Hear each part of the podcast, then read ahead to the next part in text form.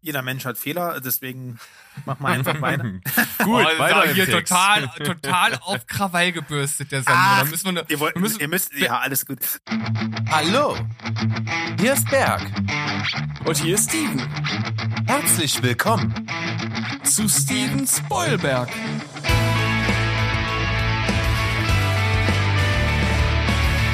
Steven Spoilberg.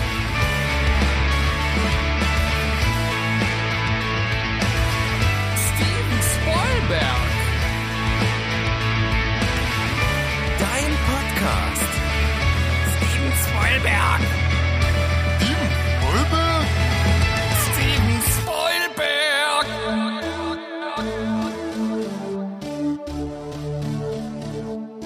Hallo Welt, lass uns die Loser nach Hause schicken. Wir sind hier wieder voll im Thema. Und zwar mit einer kleinen Textreferenz an Groove Venom. Wir haben nämlich immer noch den Sandro hier, den Sänger dieser Truppe. Und ihr habt ihn am Sonntag schon gehört und heute geht's fröhlich weiter. Ich grüße dich. Grüße erneut. Du hättest zumindest auch noch äh, den zweiten Kehrreim wiederholen können. Lasst uns gemeinsam. Das ist mir zu obszön. Alles. oh Mann, jetzt muss ich schon nach einer Minute in der Folge piepsen. Ja, das stimmt. Wir wollen Ärger, wir wollen Beef. Lass uns gemeinsam alles. Genau. Könnte man, das müsste man eigentlich noch mit einer richtigen Schwere irgendwie rüberbringen und eine Musik drunter legen und dann wird das richtig gut. Ja, äh, genauso gut wie diese Folge, denn die wird sehr speziell. Äh, es wird mal wieder eine die zehn Folge, allerdings mal äh, ganz anders, denn Berg und ich halten uns heute vornehmlich zurück. Wir hatten so ein ähnliches Format ja schon mal mit dem Tony, wenn ihr euch zurückerinnert, das ist schon ein paar Folgen her. Aber heute haben wir ja nach wie vor noch den Sandro zu Gast und er ist ein Filmliebhaber. Er hat auch natürlich äh, gewisse Vorlieben, viele Filme gesehen und hat da mal zehn zusammengestellt, die er uns jetzt äh, vorstellen möchte. Und ich würde einfach mal das Wort direkt an dich übergeben. Du kannst ja vielleicht erstmal ganz kurz zusammenfassen, wie du jetzt an deine Top 10 Liste deiner Lieblingsfilme oder empfehlenswerten Filme rangegangen bist. Ich hake aber ganz kurz noch ein.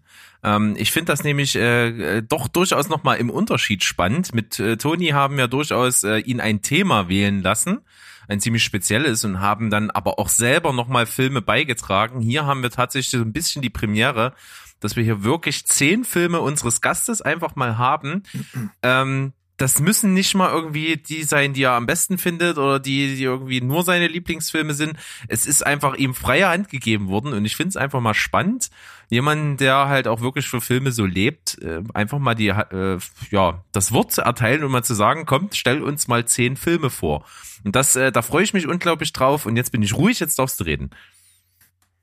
Ja, vielen Dank erstmal für diese wirklich fürchterliche Aufgabe. Also ich in dem Sinne von, äh, die hat mich, die hat mir doch sehr viel Kopfzerbrechen bereitet, weil es eben, wie du schon äh, gerade erwähnt hast, ja auch gar keine Einschränkung gab. Das heißt, hier mach mal deine zehn Lieblingsfilme. Ja, ich ich, ich gucke zehn Filme in der Woche. Wie soll ich das bitte? Nein, das ist, äh, das war also erstmal mein Grundprinzip, wie ich da rangehe deshalb äh, habe ich da ein bisschen hin und her überlegt und bin dann auch relativ schnell so in die von dir angesprochene Richtung äh, ähm, geschwappt, dass ich sage, ich gehe da wirklich so ein bisschen auch nach meinem, ja, nach meiner Filmerfahrung, so ein bisschen nach dem Herzen auch, weniger nach dem, nach dem Hirn. So, dass es nicht zu einer zweiten IMDb Toplist wird, sondern wirklich so ein bisschen mein, meinen filmischen Charakter und meine Vorlieben auch zeigt, ja. Und äh, habe mich trotzdem ein paar, musste mir trotzdem ein paar Reglementierungen auferlegen, weil das, selbst dann ist das noch unschaffbar alles, ja. Und zwar habe ich von vornherein gesagt, wenn ihr zehn Filme haben wollt, dann sind, müssen das auch zehn, da muss diese Liste auch wirklich aus zehn individuellen Filmen äh, bestehen, die nicht Teil, äh, die nicht Teil eines Franchises sind oder einer Fortsetzung. Das müssen alleinstehende Filme sein. Das ist so meine erste Reglementierung gewesen die mir ganz wichtig war. Und deswegen würde ich gern, wenn das für euch recht ist, ein paar Sachen vorwegnehmen, mal anschneiden, die ich einfach aus der Wertung genommen hat, aber äh, aus der aus der Wertung nehmen musste, aber nicht unkommentiert lassen kann. Ja, warum nicht? Äh, Du hast freie Hand. Wir reagieren einfach erstmal nur auf das, was wir jetzt hören. Und ich denke einfach mal, in meisten Fällen, vielleicht haben wir das Glück, mitreden zu können, aber vielleicht hast du auch irgendwas mit dabei, wo wir so gar keine Ahnung haben, weil wir es nicht gesehen haben. Ich bin extrem gespannt. Immer noch. Also ich denke, bei den Sachen, die ich nicht mit reingenommen habe, da werdet ihr das zumindest kennen. Das sind halt, wie gesagt, alles so Franchises, wo man alleine schon in, an den Inhalten der, der Filmreihe oder der äh, so schon eine Topliste führen müsste, wo ich mich gar nicht entscheiden könnte. Also wie schon in der letzten Folge erwähnt, bin ich halt zum Beispiel mit Star Wars aufgewachsen. Ich bin da, das hat, ich weiß nicht, ich glaube, das erste Mal habe ich Krieg der Sterne mit vier Jahren gesehen, äh, nicht mit vier Jahren, äh, Episode 4 habe ich glaube ich, mit sechs Jahren das erste Mal gesehen und habe da noch die ganze Zeit gedacht, dass mein, dass, dass mein Jugendfreund da mit, mit, wir saßen da halt zwei Kids vorm Fernseher, haben da abends pro sieben geschaut. Ich dachte, der macht die ganze Zeit dieses nervige Atemgeräusch. Ähm, das, äh, also das zum Beispiel kann ich unmöglich werten. Da ist ja die Top 10 schon voll. Deswegen findet ihr kein Star Wars in meiner Top 10 Liste. Wollt ihr das? Kommt uns entgegen, kleiner Spoiler. es war schön, äh, bis zur nächsten Folge. Nein, also, Ich habe einen gesehen, ich habe Episode 1 gesehen. Und jetzt steinigt mich. Öffentliche Steinigung ist angesetzt und bitte jeder nur ein Stein. klasse. Ähm, nee, man muss ja auch, äh, äh, es ist, man muss ja auch solchen Menschen eine Chance geben. Ach, alles gut. Bist du da wenigstens Star Trek-Fan? Oder ist das, bist du komplett raus bei sowas? Ähm, ich habe von Star Trek die neueren gesehen, die finde ich sehr unterhaltsam bis sogar recht gut. Ähm, sonst aber gar keinen Bezug zu sowas. Okay. Und Steven, du? Ja, äh, ich bin äh, tatsächlich da sehr ähnlich wie Berg gestrickt. Ich habe zwar mehr Star Wars Filme gesehen als er, bin aber kein Star Wars Film Film Fan, finde sie recht unterhaltsam, mehr nicht. Und Star Trek habe ich schon auch ein, zwei der älteren Filme gesehen, die Serien überhaupt gar nicht und auch neuere Serien nicht. Also im Grunde genommen kenne ich da auch nur die neueren Filme und die finde ich sehr gut. Also sehr unterhaltsam, vor allem die ersten beiden. Okay, cool. Also es ist schon, es ist einfach hier in dem Sinne, deswegen, ähm, das interessiert mich auch einfach persönlich, weil so ich euch äh, dahingehend auch einfach nicht gut genug kenne. Das ist ja schon, sind ja schon, äh, da kann man ja gar nicht mehr von Filmen reden. Das sind ja Franchises, die sind so groß, dass die ja in so viele popkulturelle Bereiche mit rein swappen. Deswegen schon interessant, dass ihr das nicht kennt, also ohne euch da jetzt verurteilen zu können. Ich wüsste auch nicht, ob ich Star Wars so sehr lieben würde, wenn ich das nicht schon als kleiner Pimpf gesehen hätte. Das ist für mich halt einfach pure Nostalgie. Ich habe ich hab tatsächlich das Imperium schlägt zurück in der remasterten Version mit ich glaube, da war ich elf oder so. Ich, ich glaube, ich durfte da, ich, ich hätte wahrscheinlich gar nicht ins Kino gedurft. Da war, glaube ich, ab zwölf. Ich, ich war da definitiv keine zwölf. Hab den gesehen, aber der hat bei mir ähm, keinen recht großen Eindruck hinterlassen. Ich kann mich zwar immer noch total an so einzelne Szenen erinnern, aber ich weiß nicht, irgendwie hat mich das, das Star Wars Fieber nicht gepackt. Ich kann dir noch nicht mal genau sagen, wieso. Naja, jeder Mensch hat Fehler, deswegen machen wir einfach weiter. Gut, oh, weiter hier Text. total, total auf Krawall gebürstet, der Sender. Ach, da müssen wir, ne, Ihr, wollt, wir müssen, ihr müsst, ja, alles gut. Ich mach mal weiter. Ähm, was ich auch nicht mit reingenommen habe, ist dann ähm, entsprechend Herr der Ringe oder beziehungsweise diese äh, alles, was im Mittelerde-Universum spielt. Auch die Filme liebe ich über alles. Würde ich sogar filmisch rein, also rein filmisch sogar noch über Star Wars anordnen. Und es ist auch so, ein- bei mir brauchst du auch nur einmal über das Auenland-Panorama schwenken und die Musik einspielen. Da bin ich auch, da kriege ich schon gleich ein kleines Tröpfchen, Glückströpfchen in der Hose. Von daher, ähm, ja, konnte ich auch einfach nicht mit reinnehmen, weil es für mich einfach nicht wirklich wertbar ist. und erneut kommst du uns entgegen. Ja, ist echt super. Ich meine, man kann ja nicht erwarten, dass ein Gast, äh, also eigentlich könnte man das schon einführen, dass ein Gast erstmal alle Folgen nachholt. Äh, dann weiß man das natürlich, aber äh, ja, tatsächlich ist auch das Herr der Ringe-Ding überhaupt nicht unseres. Ich persönlich habe dreimal die Gefährten gesehen und ich habe es einfach wirklich versucht. Ich wollte es mögen, aber es ist nicht meins. Es ist großartig gemacht, was da dahinter steht und die ganze Vision und die Umsetzung. Das ist ein Mammutding und wie das gemeistert wurde, ziehe ich absolut meinen Hut. und was das für eine Welt erschaffen hat, visuell dieses Buch halt umzusetzen, welches irgendwie als unverfilmbar gilt, aber es ist gar nicht meine Welt irgendwie so am Ende und deswegen habe ich auch nie weitergeguckt äh, und habe dann irgendwie mal der Hobbit gesehen, den fand ich grottenscheiße. Also ein Film, wo du halt wirklich die, die Handlung eigentlich in 20 Minuten erzählen kannst, auf über zwei Stunden auszuwalzen. Äh, bitte, lass es einfach. Na, ich sag mal nichts und mach weiter und Sehr gut. Und- ist ja auch kein, und- ist, ist ja auch kein Nerd-Talk hier, das ist ja vollkommen, äh, äh, ähm, vollkommen äh, cool. Also das ähm, will das auch gar nicht verteidigen. Ich finde es nur sehr spannend, weil das ja wirklich in der Schnittmenge von, ist, wir sind jetzt drei Leute äh, und dass tatsächlich nur ich Star Wars und Herr der Ringe gut finde. Ich könnte wahrscheinlich jetzt mit sowas wie Harry Potter oder sowas weitermachen, das erreicht euch wahrscheinlich gar nicht, so diese Franchise, Fantasy, äh, Science-Fiction-Kram, oder? Also alles, was so ein bisschen Doch, ins doch, Märchenhafte geht. Bei, bei Harry Potter triffst du dann unseren Nerv.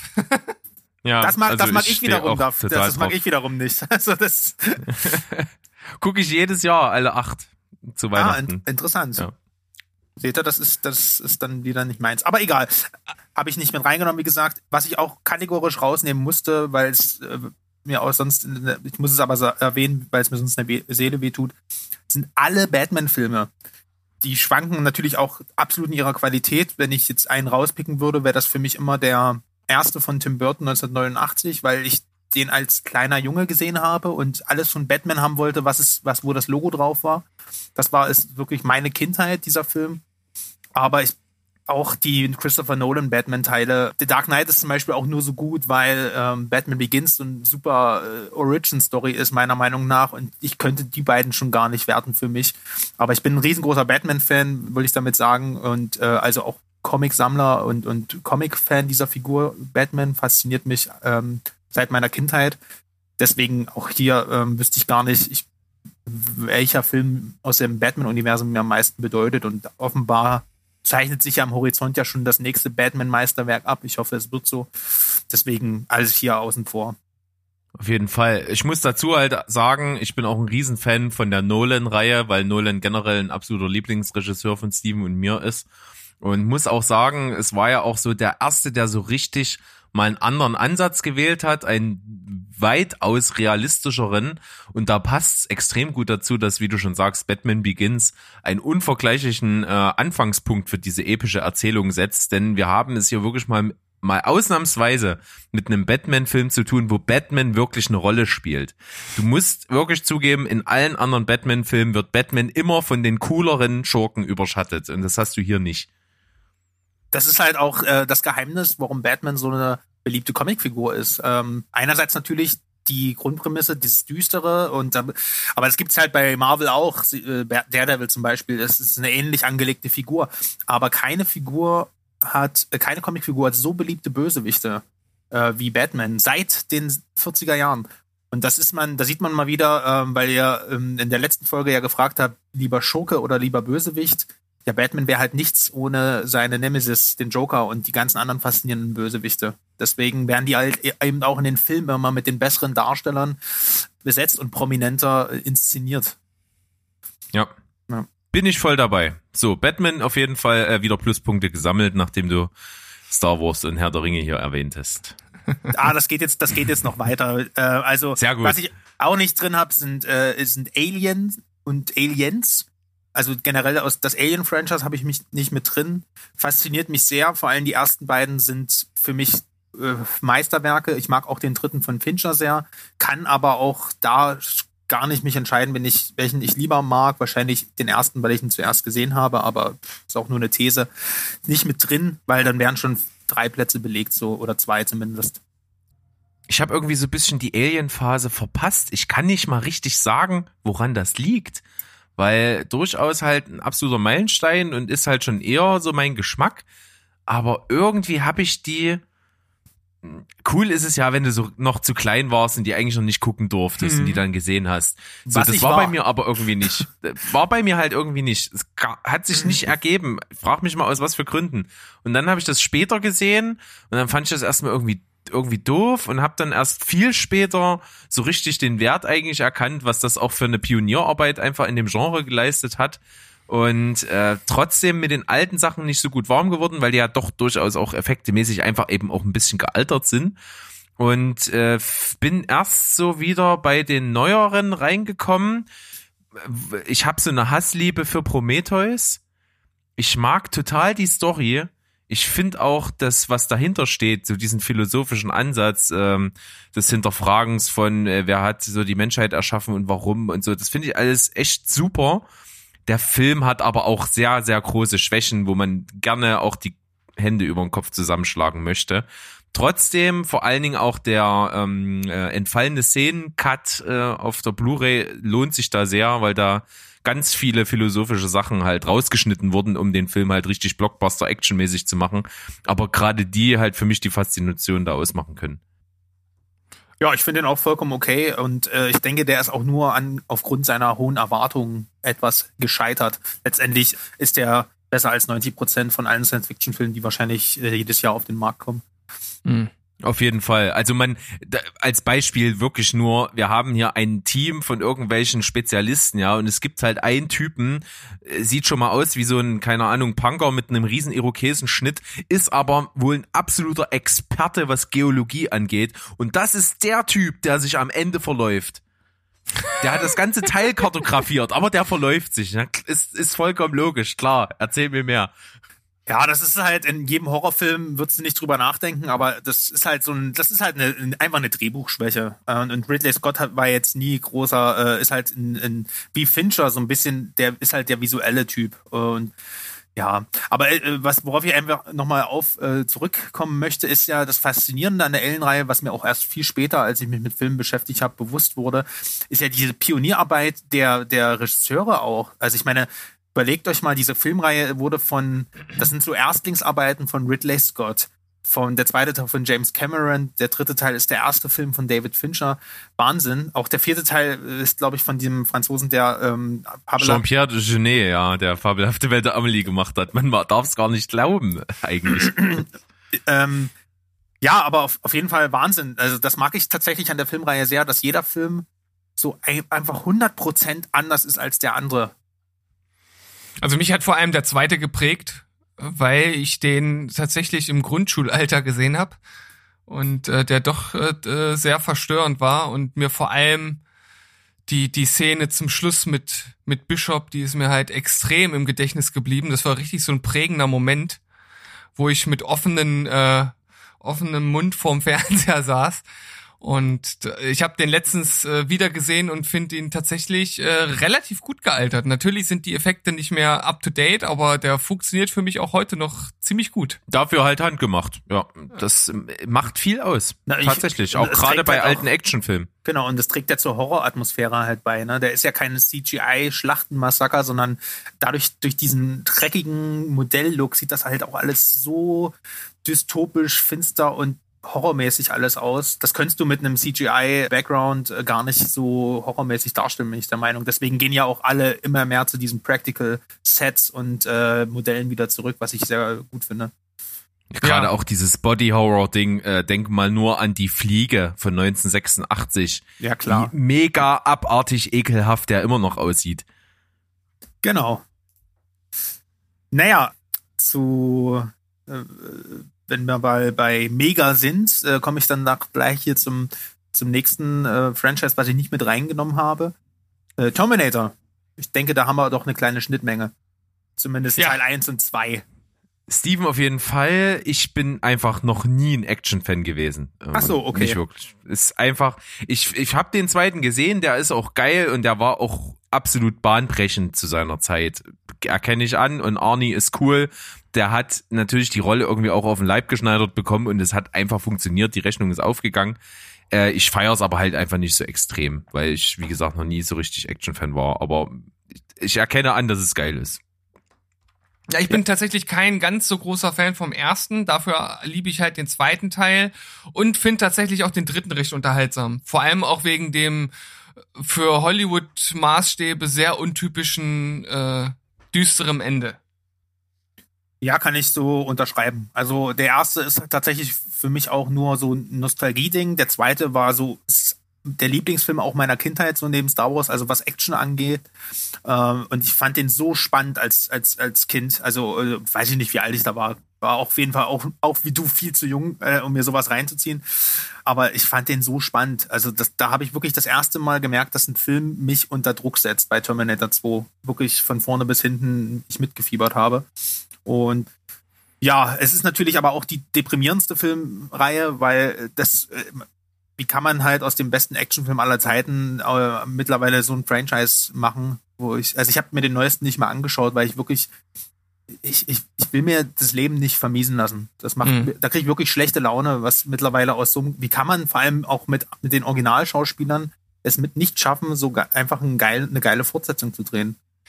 Das ist eine Frage, die, glaube ich, die, die, die, das ist die, die göttliche Frage, die keiner beantworten kann. Das ist halt echt. es, Es war alles da und aus dem Klumpen Lehm wurde trotzdem Klumpen Scheiße. ja. Genau. Also ich habe den vierten Teil, den mit Christian Bale, den habe ich noch gesehen und den fand ich schon echt nicht mehr gut. Und den Rest habe ich mir dann aber auch schon nicht mehr angeschaut. Wobei der als einziges einen coolen Ansatz hatte, der nicht Arnold, äh, Arnold auf dem Motorrad wieder neu aufkocht, sondern der zumindest mal sich gewagt hat, was Neues zu erzählen. Aber der war halt einfach so furchtbar inszeniert. Äh, ja, egal. Ähm, jetzt krieg ich gleich schlechte Laune. Äh, äh, auch nicht mit drin ist äh, äh, Matrix. Ich bin tatsächlich gar nicht so ein, so ein Feind der Fortsetzung. Vielleicht liegt das auch daran, dass ich damals irgendwie 14 Jahre war, als die ins Kino kamen und für mich das das größte Spektakel im Kino war, was ich mit, jemals sehen durfte. Also die Autoverfolgungsszene in Reloaded war ich einfach nur, so, es, sowas hat man einfach und, äh, da auch noch nicht gesehen. Logik und Drehbuchschwächen und schlechtes CGI äh, mittlerweile hin oder her. Ich war auf jeden Fall extrem begeistert.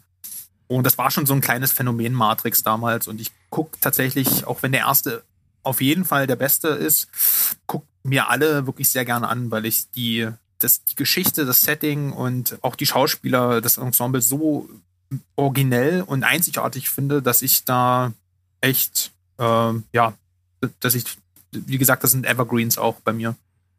Ja, und hat ja auch so ein bisschen äh, das äh, oder so diesen grundphilosophischen Gedanken in Blockbustern einfach salonfähig gemacht.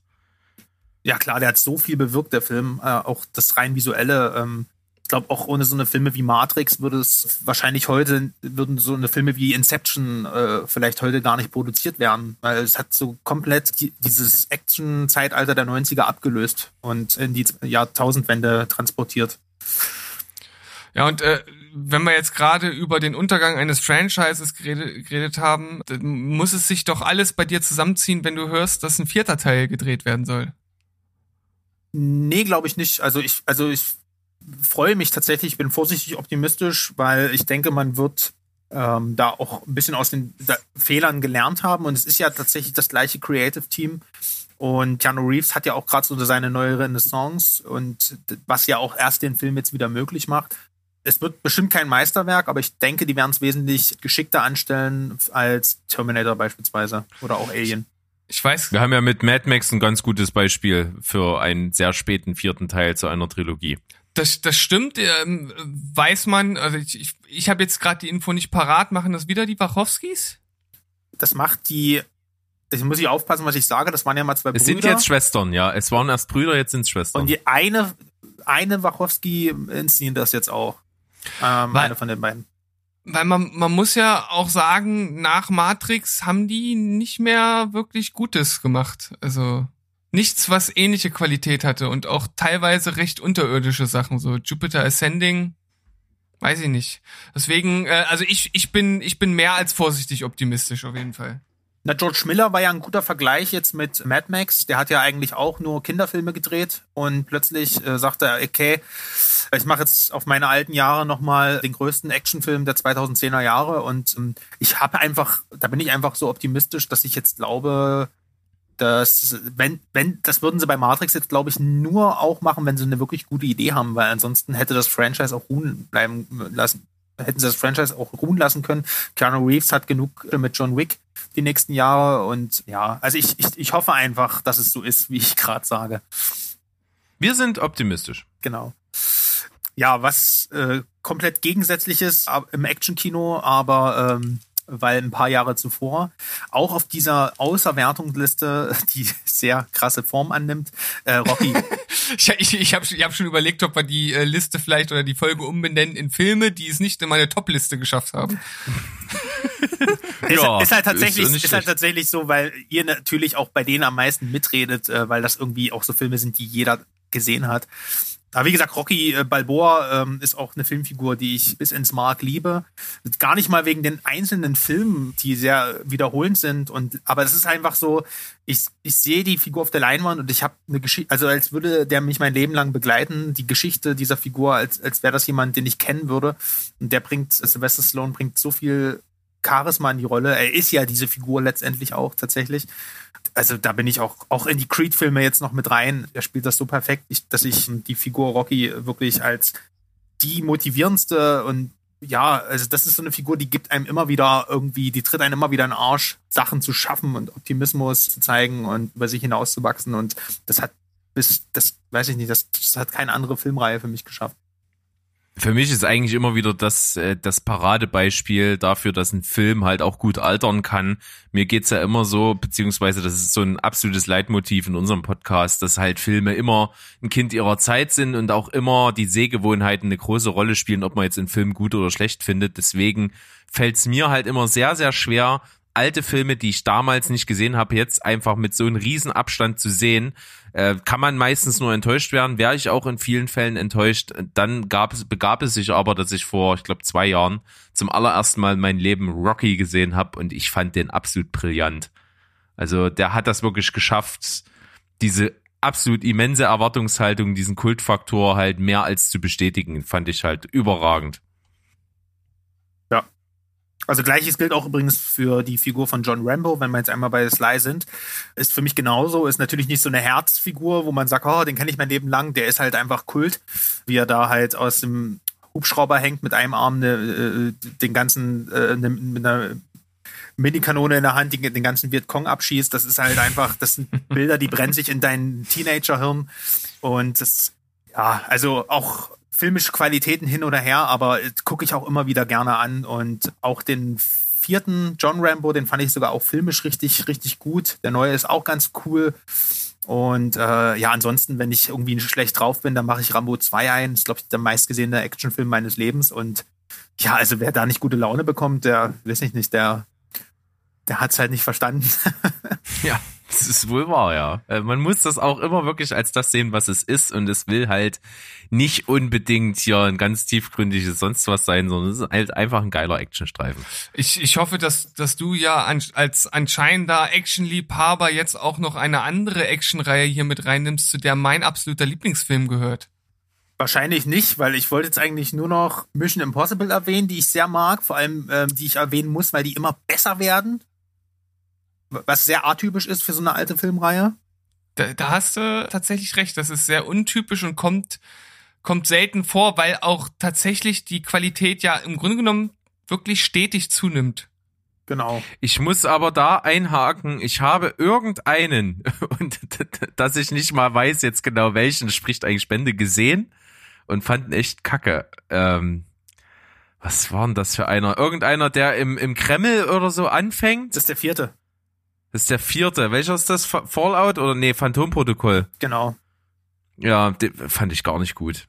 Überhaupt nicht. Hat mich zu Tode gelangweilt und das liegt aber auch generell daran, dass ich bei so Agentenfilmen immer die Story so unnötig kompliziert finde. Das sind immer irgendwelche Interessensgruppen und der, der die Interessensgruppe hat den Spion und der wird da eingeschleust und der ist ein Doppelagent und der ist eigentlich nicht der, der er ist und dann ist irgendeine Regierung, die will irgendwas vertuschen und das ist mir alles immer zu Banane. Keine Ahnung, da habe ich bei habe ich bei Spionenfilmen immer so ein bisschen mein Problem damit. Ähm, ich gebe aber den anderen trotzdem mal noch eine Chance. Also äh, interessieren mich trotzdem, gerade auch wenn wenn Simon Peck mit am Start ist, der kann immer viel rausreißen bei sowas und äh, der ist einfach cool und deswegen gucke ich mir das bestimmt mal noch an, was so danach kam. Aber ich weiß, ich habe mal wirklich irgendwie diesen dann diesen vierten gesehen und den fand ich echt langweilig.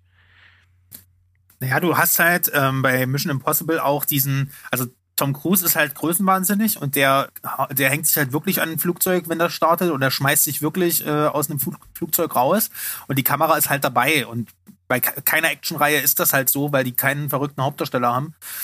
Und hier könntest du halt wirklich das sein Gesicht filmen, während er, während sowas halt passiert. Und allein das ist halt, ähm, spricht halt für die Filmreihe, weil die halt etwas zeigen kann, äh, was ohne CGI oder ohne was Künstliches zeigen kann, was wirklich passiert. Du bist halt hautnah im Kino dabei. Äh, Allein deswegen solltest du dir wirklich mal Fallout anschauen. Also da gibt's wirklich eine Gänsehaut-Fallschirmsprungszene. Okay. Das wissen wir ja, dass Fallsprung, Fallschirmsprungszenen filmisch geil sein können seit äh, Vice Grip von Parkway Drive. Boah, so ein geiler Song. Mega. Und die Stelle, äh, wenn das Breakdown kommt im Video, wenn der Fallschirmsprung kommt, ist halt schon, äh, der hat mir äh, Scharen von Gänsehaut über die über den Rücken gejagt. Über die Rücken. Über die Rücken. über die, über die, dem Rücken. Oder wenn, wenn man es nochmal auf ein äh, junges äh, filmisches Beispiel ummünzt, wo im Grunde genommen das die einzig wirklich beeindruckende Szene war, dann war das bei dem ersten Teil der neuen Godzilla-Reihe auch.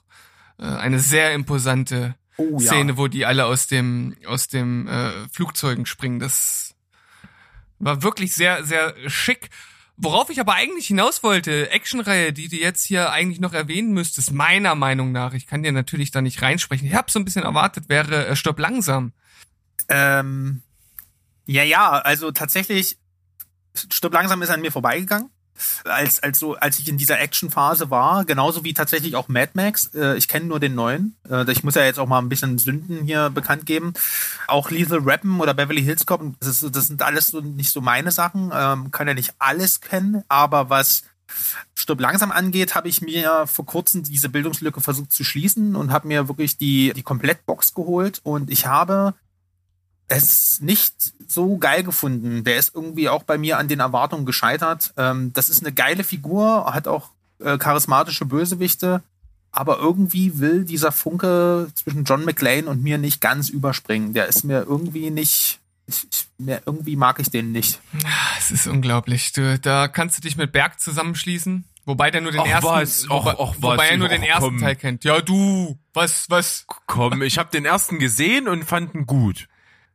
Ja, Das reicht doch, oder nicht? na gut. Ich finde zum Beispiel Sam Jackson, ich, im dritten Teil ist das, glaube ich, cooler und interessanter als, also ich hätte lieber den Film nur mit ihm gesehen als äh, mit John äh, McLean. Der ist mir zu stereotypisch irgendwie auf cool gemacht. Also keine Ahnung, irgendwie erreicht es mich nicht. Ich kann gar nicht, ich will gar nicht nach Gründen suchen. Äh, Es ist wie gesagt äh, einfach nicht hundertprozentig meins. Aber trotzdem coole Streifen auf jeden Fall.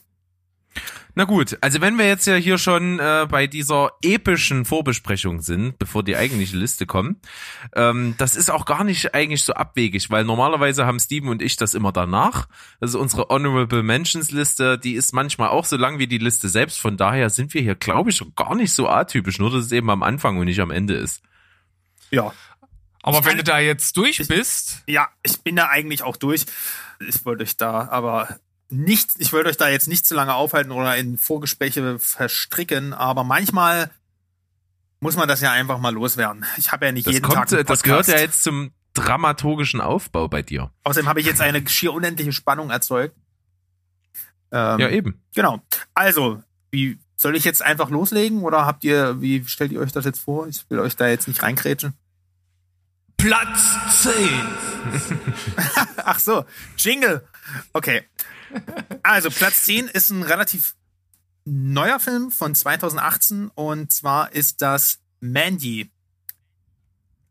Hat den jemand von euch gesehen?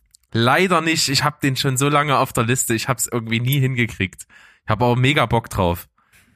ich habe auch mega Bock drauf, äh, hab den auch äh, damals gar nicht wahrgenommen, sondern auch erst im Nachhinein, äh, weil man ja immer mal wieder Berichte über äh, über den Hauptdarsteller hört, der ja hier dann auch anscheinend äh, sehr abgefahren agiert und äh, da der Film ja zurzeit, glaube ich, nirgends äh, zu streamen ist, bin ich leider noch nicht in den Genuss gekommen. Aber du kannst ja unsere Zuhörer mal aufklären.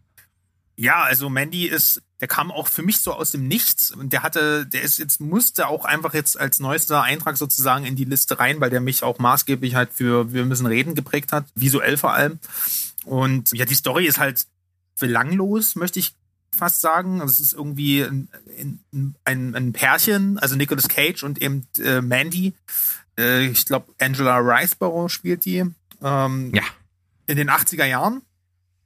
äh, leben die in so einer Art Märchenwald. Also es ist auch eine ganz, ganz verschrobene, ganz, ganz verschrobener Übergang zwischen Fiktion und Realität. Das ist, das, das stellt der Film auch gar nicht in Frage. Das musst du dann als Zuschauer selbst beantworten, ob was da gerade echt ist und was nicht. Und ja, sie wird halt, also sie leben da ganz beschaulich, es ist alles so ein bisschen ja, romantisch und so. Und sie wird irgendwann von einer Sekte aus so irren Hippies und äh, wird, halt entführt und die haben halt auch so noch so Zombie Zombie-Diener dabei. Also es klingt alles total weird, ist es auch. Und äh, als sie dann entführt wird, wird das dann irgendwann so eine Art Rache-Thriller und ja, wie gesagt, total belanglose, hirnrissige Story, möchte ich fast sagen. Aber die Bilder und die Musik, das brennt sich so ins Gehirn und hat erzeugt so eine trance-ähnliche Stimmung irgendwo zwischen 80er Jahre Grindhouse, Kino ähm, und, und Märchenwelt und, und irgendwas zwischen, aber hat auch so die Ästhetik von, von so, als hätte, als hätte man irgendwie jedes 80er Jahre Metal-Cover verfilmt, in, in, in einen Film gepackt. Da sind ganz viele Referenzen auch an alte Horrorfilme, so Hellraiser und Texas Chainsaw Massacre mit drin und also ein ganz außergewöhnlicher Film, den es einfach zweimal so zweimal nicht auf der Welt gibt. Der ist am Anfang sehr elegisch und schwenkt, schwelgt halt wirklich so in seinen Bildern und am Ende trägt der so frei. Also es ist richtig wie so ein blutiger Fiebertraum und Nicolas Cage spielt halt auch komplett irre. Also da hast du mir auf jeden Fall einen Mund fusselig ge gemacht jetzt. Also da, äh, äh nee, wässrig, wässrig, nicht fusselig. Du ich hast dir einen Mund fusselig und meinen Mund wässrig gemacht. So ja. sieht's aus. Ja, auf jeden äh, Fall. Und, wenn, äh, und der, der, der, ja. ähm, das muss ich unbedingt erwähnen, weil das ist auch eine traurige Komponente, die ich immer mit dem Film verbinde. Der ist der letzte Score von Johan Johansson, der hat die ganzen Denis Villeneuve-Filme ähm, den Soundtrack, da den Soundtrack zugemacht, also Sicario und äh, auch äh, Arrival und hätte wahrscheinlich auch Blade Runner gemacht, wenn er noch gelebt hätte. Und das ist sein letzter Film. Ein ganz, Ach ganz so. toller Score. Okay. Ja, der weiß, was er da tut. Und auch gerade in den genannten anderen Referenzen ist es einfach großartig, zu solchen monumentalen Werken nochmal die monumentale Musik zu haben. Und äh, jetzt gerade bei Mandy ähm, habe ich echt auf jeden Fall Bock drauf. Ähm, da werde ich auf jeden Fall, sobald es irgendwie möglich ist, mal reingucken. Und wenn Nicolas Cage also ein was noch mal besonders gut kann, dann ist es einfach wirklich psychopathisch grinsen. ich glaube, das tut dem Film ganz gut. Da bekommst du die Vollbedienung. äh, Fun Fact äh, noch zu Mandy: Der äh, Regisseur ist Panos Kosmatos. Keine Ahnung, äh, wusste ich nicht, wer das ist. Ähm, hab äh, nach dem Film mal ein bisschen recherchiert, weil der hat ja schon eine eigene Handschrift, der Film. Und das ist tatsächlich der Sohn von George Cosmatos. Wisst ihr nicht, wer das ist? Wusste ich auch nicht. Nee. Der hat äh, Rambo 2 gedreht. Okay. Und äh, City Cobra und äh, Tombstone, glaube ich. Also der hat so äh, wirklich krasse Actionfilme gedreht. Ähm, fand ich sehr charmant. Ja, also wie sich dann manchmal Kreise schließen. Da werden dann Fragen zu antworten. Ja, schöner zehnter Platz, finde ich gut. Ähm, sind wir auch gleich wieder angefixt, haben gleich auch mal eine Hausaufgabe, vielleicht das irgendwann mal nachzuholen und dann werden wir auf jeden Fall auch drüber sprechen. Sehr gut. Platz neun. Ja, Platz neun ist so eine Sache. Ähm, äh, Platz neun ist äh, Antichrist von Lars von Trier. Oh, aua. aua. Da tut, da tut mir direkt der Schritt weh. Ja, durchaus. Aber es ist ja schon Aber mal schön, dass, das ihr, dass, dass ihr überhaupt was dazu sagen könnt, weil viele ja den gar nicht gesehen haben und mir war es halt ja. auch wichtig, den deswegen reinzunehmen. Es ist auch ein Film, den kann ich jetzt ähm, nicht guten Gewissens einem äh, allgemeinen Filmpublikum empfehlen. Definitiv nicht. Und wir haben äh, durchaus mehrfach schon in unserem Podcast über den Film gesprochen. Äh, vor allen Dingen einmal, einmal, als wir die zehn verstörendsten Filme gemacht haben. Da war mit vertreten. Oh, da muss ich mal reinhören. Gerne, bitte. Ja, warum ich das gemacht habe, vielleicht hier ein bisschen in der Kurzfassung, ist, man kann halt Lars von Trier halten, was man will. Da will ich auch niemanden irgendwie äh, Meinung vordichten. Ich möchte ihn jetzt auch, ich möchte jetzt auch nicht unbedingt ein Bier mit ihm trinken gehen. Man kann ihm Misogonie vorwerfen, Rassismus, Gewaltverherrlichung, was auch immer. Aber der Mann kann, äh, der schafft unwerfende Bilder. Also gerade in Antichrist und das, das sind halt wirklich auch so Bilder, die ich niemals vergessen habe, seit ich den Film gesehen habe. Und auch dieses ich bin ja, wie wahrscheinlich ihr auch, hart im Nehmen, aber ich, ich weiß nicht, wann ich also ich habe bei Antichrist wirklich wegschauen müssen und ich habe mich danach wirklich, ich hatte wirklich so ein bisschen Angst vor dem Film. Also in, in einem, in einer, ich war wirklich verstört, aber eben auch so fasziniert, dass es so dieses, dieses Unfallprinzip, dieses nicht weggucken können und gleichzeitig von der Poesie des Films halt so beeindruckt und ich wollte halt unbedingt dahinter steigen und habe mich sehr, sehr intensiv mit dem Film beschäftigt und ehe man sich halt versieht, färbt das halt irgendwo auch kreativ auf einen ab vor allem die Bildsprache und die Metaphorik mit den drei Bettlern und den Kapiteln und die Darstellung der Beziehung, das hatten wir ja in der letzten Folge schon, das hat schon seine Spuren hinterlassen, auch wenn ich definitiv den Film jetzt nicht an einem Sonntagnachmittag mal gern wegsnacke, sondern das ist halt einfach, der ist hier vertreten, weil er eben so eine Art filmische Erfahrung für mich war, die ich selten erlebt habe in meinem Leben. Deswegen ähm, ist es die Bezeichnung Lieblingsfilm vielleicht falsch, aber besondere Film, äh, Platz 9 meiner besonderen Filme trifft es hier vielleicht besser. Auf jeden Fall. Also ich kann dir absolut beipflichten. Ich habe völlig ähnliche Gefühle gehabt in Verbindung mit diesem Film. Ich weiß noch, es war der erste Film, äh, bei dem ich Pause machen musste. Ich habe den wirklich zwischendrin angehalten, habe irgendwie mal eine Viertelstunde was anderes gemacht. Ich musste runterkommen und dann habe ich ihn zu Ende geguckt der ist nicht ohne. Und ähm, das war auch der erste Film, nach dessen Sichtung ich praktisch auch bis heute nicht sagen kann, wie ich ihn finde. Der ist besonders, das, das kann ich 100% sagen, aber den in ein Korsett von 1 bis 10 zu pressen, fällt mir sehr, sehr schwer und ich glaube, er steht in meiner Filmliste immer noch mit 5 von 10 drin, weil ich den zum einen, wie du sagst, inszenatorisch absolut Königsklasse Meisterwerk 10 von 10 finde. Und mit dem, was er halt auslöst und, und, und zeigt, äh, bin ich halt äh, echt, fühle ich mich unwohl. Ja.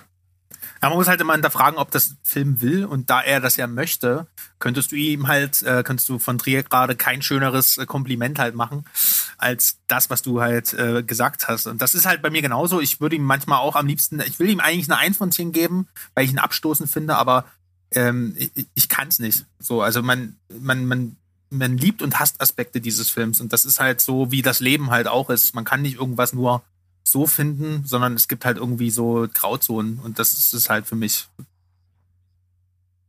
Ja, auf jeden Fall äh, ein sehr interessanter Platz und vor allem deshalb ja äh, so, so schön, weil wir ihn ja schon ein paar Mal aufgegriffen haben und ja auch mal ein bisschen was dazu sagen konnten. Und ich fühle mich jetzt gerade richtig hart, denn ich habe weder eine Pause gemacht noch weggeguckt. Hammer, oder? Ja, das ist beeindruckend. Aber du hast, und dann, hast du den mit deiner Frau noch, gesehen? Ja, ne? Und dann, dann wollte ich noch sagen, und dann habe ich auch noch eine Frau, die den total gut fand, den Film. Wow. Das, das macht mir, das macht mir am meisten. Also da hätte ich jetzt aber auch Angst. Das ist schlimmer als der Film eigentlich. okay. Äh, ich kenne tatsächlich keine Frau, die den Film mag. Es ist auch schwierig mit der Rolle, die dann äh, die dann dort gespielt wird. Übrigens äh, haben die auch keinen Namen in dem Film. Ne? Es ist halt nur him und Nein. her. Und äh, ja, habe ich auch geklaut. Sehr gut. Weitermachen. Ich mach mal weiter. ähm, Platz neun. Äh, nee, oh, verdammt. Ich hab's verkackt. Verkackt habe ich Steven. wird einfach rausgestrichen. Weil, hm, nein. Platz acht. Sehr gut, danke.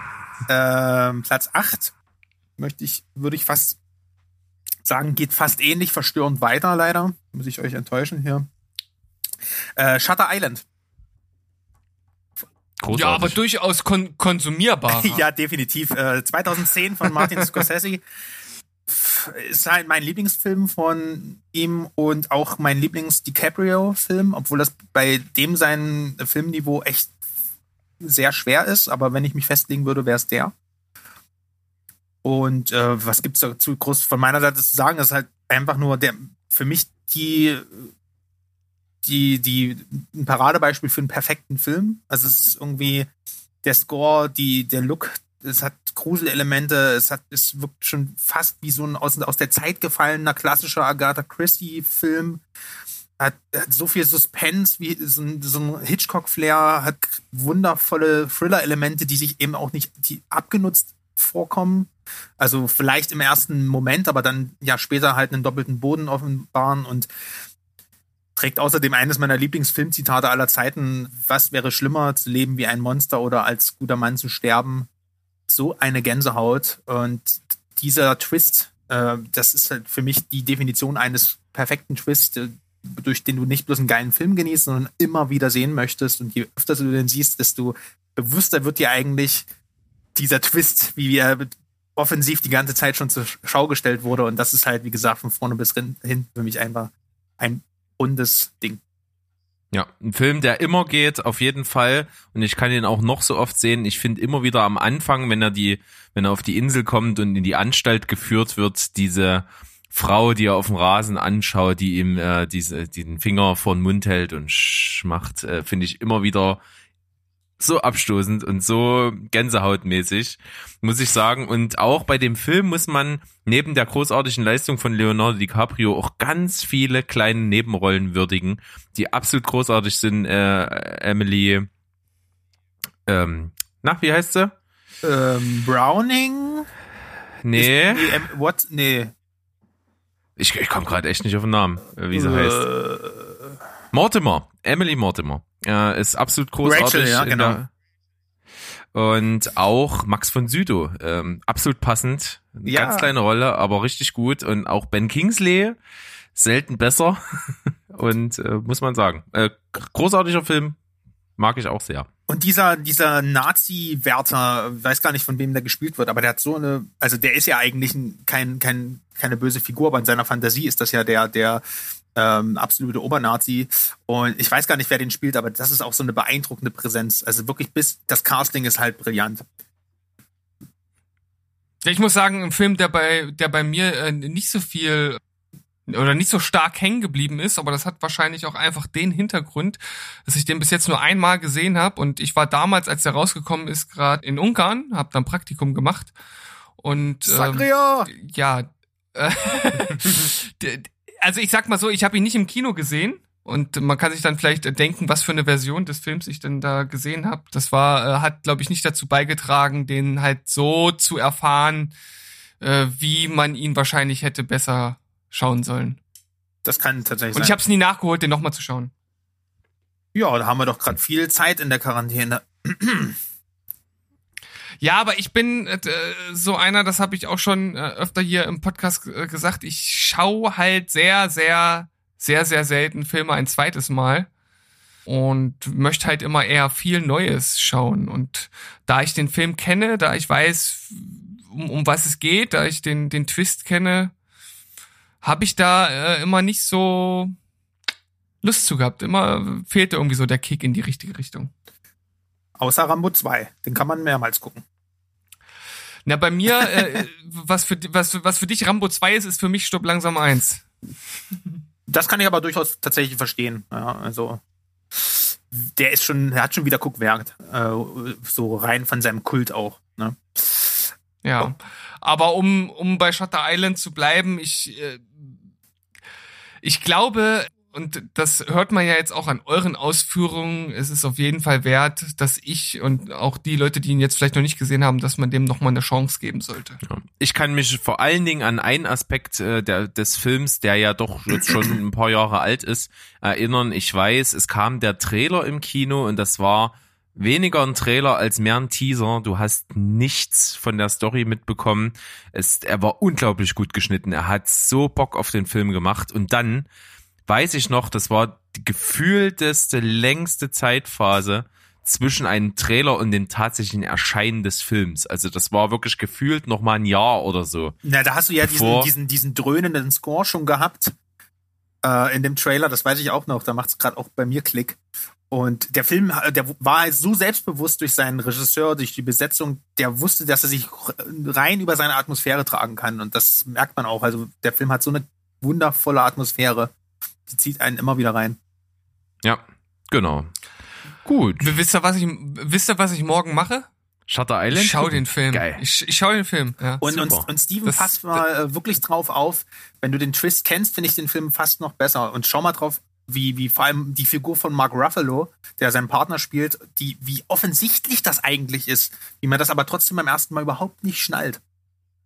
Ja, und also das finde ich ja auch bei solchen Filmen, die halt am Ende mit so einem mit so einem Twist aufwarten, halt so, so interessant. Also ich finde das auch bei bei The Sixth Sense ist das ja dasselbe, ne? Also äh, am Ende ist es halt auch alles äh, ziemlich offensichtlich, aber halt clever eingefädelt, ne, so dass man es halt beim ersten gucken im Grunde genommen nicht mitbekommen kann, außer man guckt halt wie ein Detektiv wirklich auf alles klein und will einfach nur rausfinden, was dort vor sich geht. Vielleicht schafft man es dann, aber das finde ich, deswegen finde ich so eine Filme eigentlich auch total spannend und deshalb kriege ich gerade immer mehr Lust, den jetzt doch nochmal zu schauen.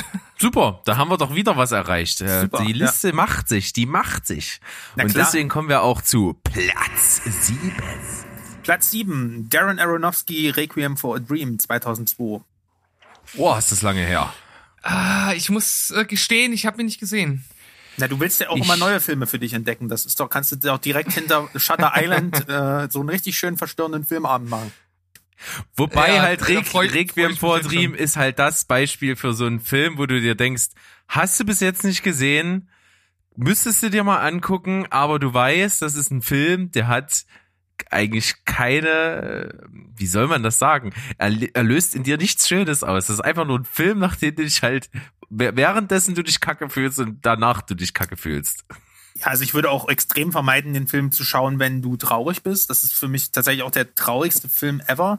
Mich hat der nie runtergezogen, mich hat der immer fasziniert, was auch an der, äh, für mich war der also wirklich eine ganz, also der war für mich immer innovativ ähm, in, in seiner Erzählweise, wie, äh, der hat auch einen ganz, ganz leichten Humor, also der ist eigentlich ziemlich satirisch auch, der Film, wenn man sich den mal so ganz, ganz ähm, nüchtern anschaut.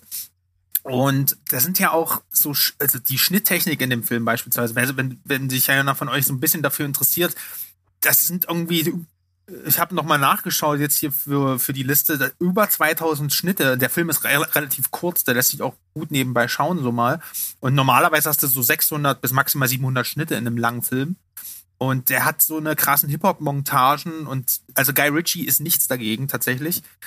Und ja, auch die ganzen, also man sieht halt, dass es ein Low-Budget-Film ist, aber das wirkt halt nicht so, weil die, weil die Kameraperspektiven so kreativ sind, der, die Post-Production so kreativ ist und man immer so, so wie, man fühlt sich so unterbewusst die ganze Zeit in, in so einer hektischen Atmosphäre versetzt. Äh, auch so die Kamera, also, ihr kennt ja bestimmt dieses Snorri-Cam, dieses, äh, wenn die Kamera so am Bauch befestigt ist und derjenige rennt Ja. dann und dann bewegt sich der ganze Hintergrund, aber da, das Gesicht bleibt gerade. Das hast du halt auch mehrmals in dem Film und das macht so eine Art Schwindel. Und es geht halt um Sucht in verschiedenen äh, Aspekten äh, in dem Film und äh, mit halt vier Hauptpersonen, die das äh, Thema halt in ihren ja, in ihrer jeweiligen Story durchleben, aber es ist nicht so eine mehrgeteilte Handlung, die dann zusammenführt, sondern die erleben das schon alle parallel gleichzeitig. Äh, jeder bloß hat seine andere, ja, hat so sein anderes Schicksal. Und, und Also wenn ich mich jetzt so dran erinnere, es, es, ich wäre jetzt nicht selbst drauf gekommen, dass es wirklich jetzt so krass überdurchschnittlich viele Schnitte sind, aber es wird mir doch durchaus klar, weil ich erinnere mich vor allen Dingen so an dieses fast schon Mantra inszenatorisch, wenn wenn halt so die diese Drogenkonsum-Szenen kommen, halt so Schusssätzen und sowas. Das ist ja mit ultra vielen Schnitten gemacht. Ganz das genau, äh, genau. brennt sich brennt sich halt total ein. Ähm, das ist mir bis jetzt auch noch mit am präsentesten von dem Film.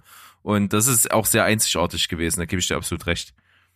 Ja, und ihr kennt das vielleicht auch, ähm, also das kennt man auch so aus der Musikvideowelt, dass man einen Song langsamer abspielt und dann quasi zu der langsameren Geschwindigkeit oder nee, äh, umgedreht, also das geht auch, aber einen Song doppelt so schnell abspielt und dann singt man den Text sozusagen doppelt so schnell mit und dann wird das Bild wieder und dann wird aber die Aufnahme wieder auf Normalgeschwindigkeit entzerrt und dadurch hast du so einen äh, Zeitlupeneffekt, obwohl du eigentlich in Normalgeschwindigkeit singst. Ja. Und das ist in dem Film auch ganz oft so, dass die, dass die Bewegung, also die haben das tatsächlich ganz oft in dem Film gemacht, dass die Bewegung dadurch halt so gerade in diesen Rauschzuständen auch immer so irgendwas Unnatürliches haben, aber es passt ja trotzdem lippensynchron und es, also du bist die ganze Zeit wirklich irgendwie wie so auf der Flucht, während du diesen Film siehst. Und er ist halt einfach wirklich extrem gut gemacht und das ist so ein talentierter Regisseur. Also ich hätte hier auch Black Swan und ich liebe auch Mother. Der ist auch so ein ganz, ganz kranker Film aus äh, von vor zwei Ja. Jahren. Der hat ähnlich, äh, der hat auch sehr viele Einflüsse jetzt auf Wir müssen reden gehabt. Ähm, aber für mich war doch die Seherfahrung von Requiem for a Dream irgendwie doch einzigartig und hat mich auch irgendwie so menschlich sehr, will ich sagen, verändert, aber doch irgendwo geprägt. Also das hat mich immer, also ist, das ist die heißeste Herdplatte der Welt, so dieser Film. Wer danach noch Bock hat, irgendwie sich einen Schuss zu setzen, der, der ähm, hat wahrscheinlich dann doch schon zu viel davon genommen. Ja. Also Meilenstein definitiv äh, schon alleine, was die Thematik angeht, als als äh, Drogenfilm wäre der ganz oben mit dabei in so einer Filmliste. Und ähm, ja, wie du schon sagst, ähm, Aronofsky dann später auch bekannt für andere großartige Sachen und Mother war auch bei unserer Liste der verstörendsten Filme mit dabei. Ja, da kommt, da schimmert doch ein leichter Fable für durch. Naja. Sehr gut. Gut. Steven, möchtest du den nächsten intonieren? Platz Nummer 6.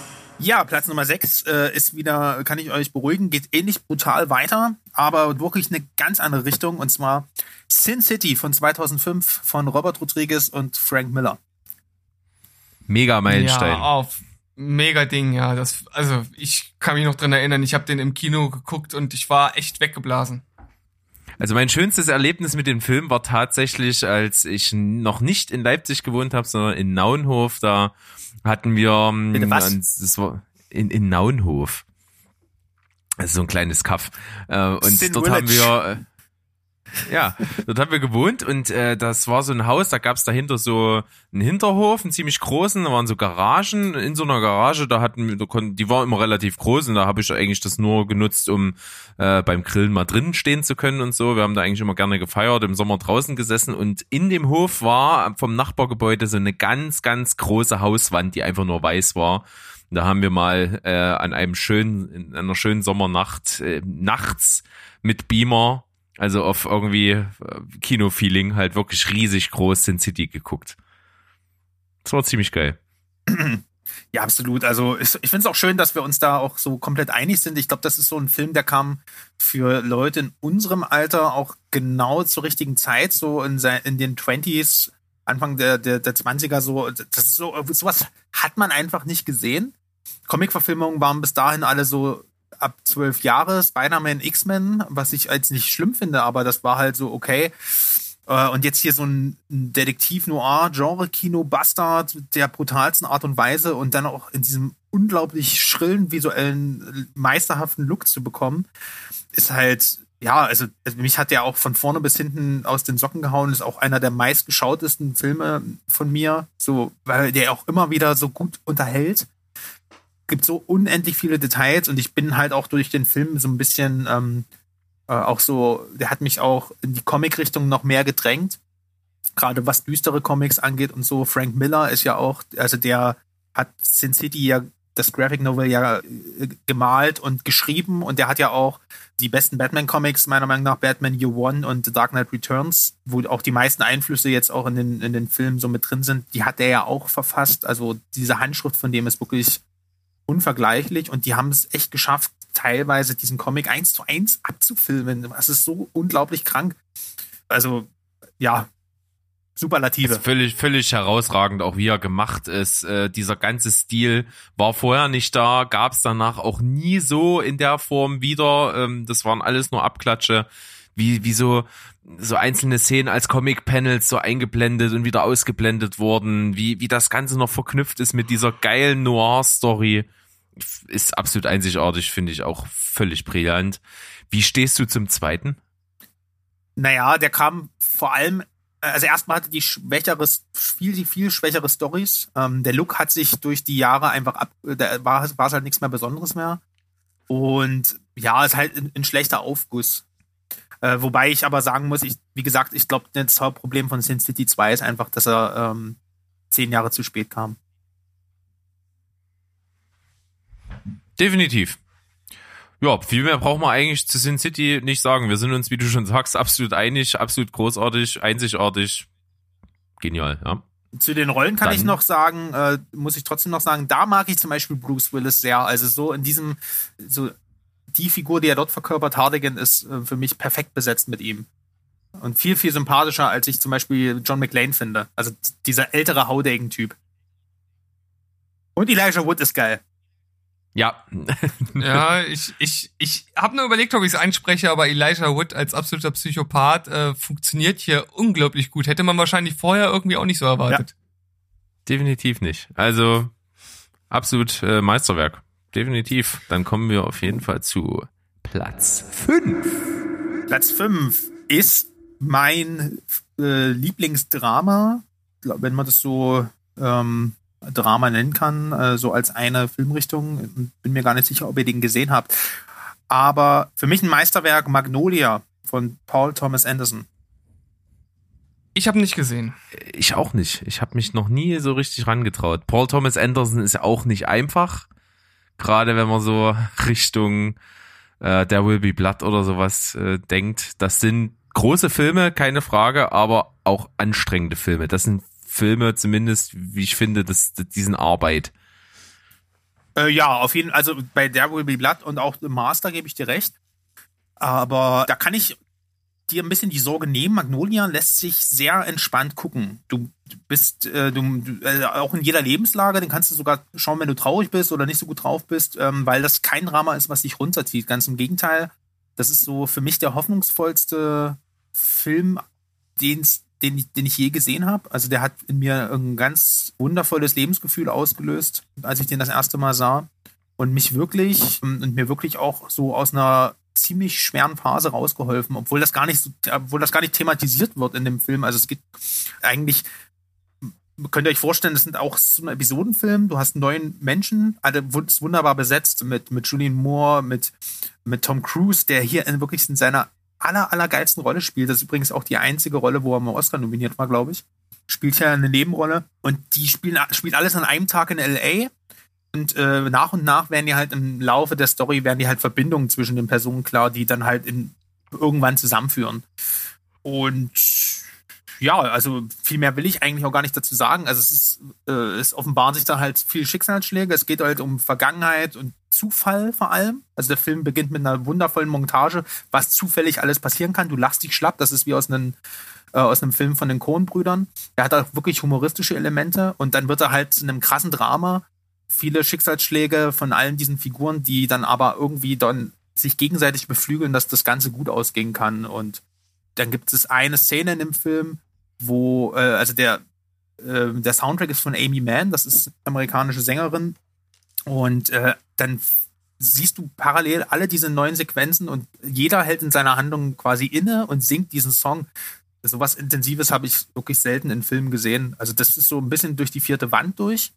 Aber für jeden, dann merkst du, an dieser Stelle laufen die Handlungsfäden so geschickt zusammen, dass dieser Song gerade repräsentativ für jeden Handlungsstrang ist.